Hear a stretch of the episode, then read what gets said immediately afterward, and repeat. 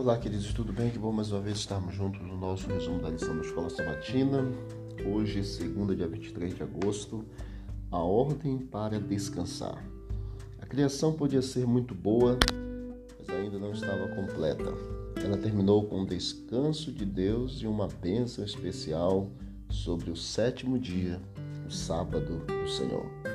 Gênesis 2:3 diz: "E Deus abençoou o sétimo dia e o santificou, porque nele descansou de toda a obra que como criador tinha feito."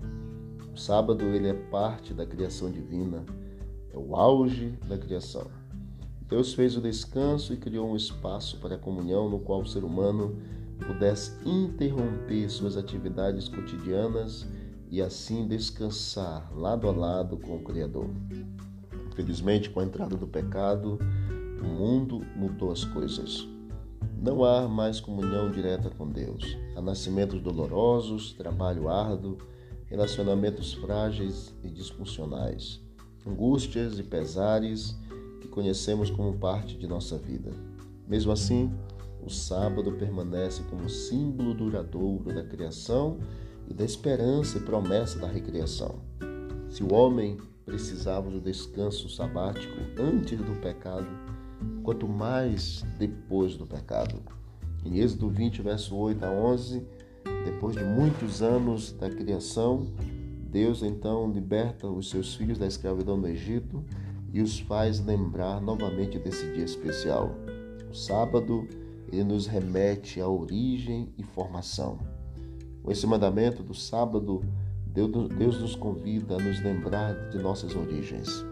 Ao contrário do que muitos creem, não somos produtos eventuais de forças indiferentes, insensíveis e inconsistentes. Fomos criados à imagem de Deus para compartilhar da comunhão com o Senhor. Não importa que os israelitas tivessem sido tratados como escravos sem valor. A cada sábado, de maneira muito especial, eles eram convidados a lembrar quem realmente eles eram seres feitos à imagem do próprio Deus. No livro Desejado de Todas as Nações, na página 281, a autora Ellen White ela escreveu: Uma vez que o sábado é uma lembrança da obra da criação, é um testemunho do amor e do poder de Cristo.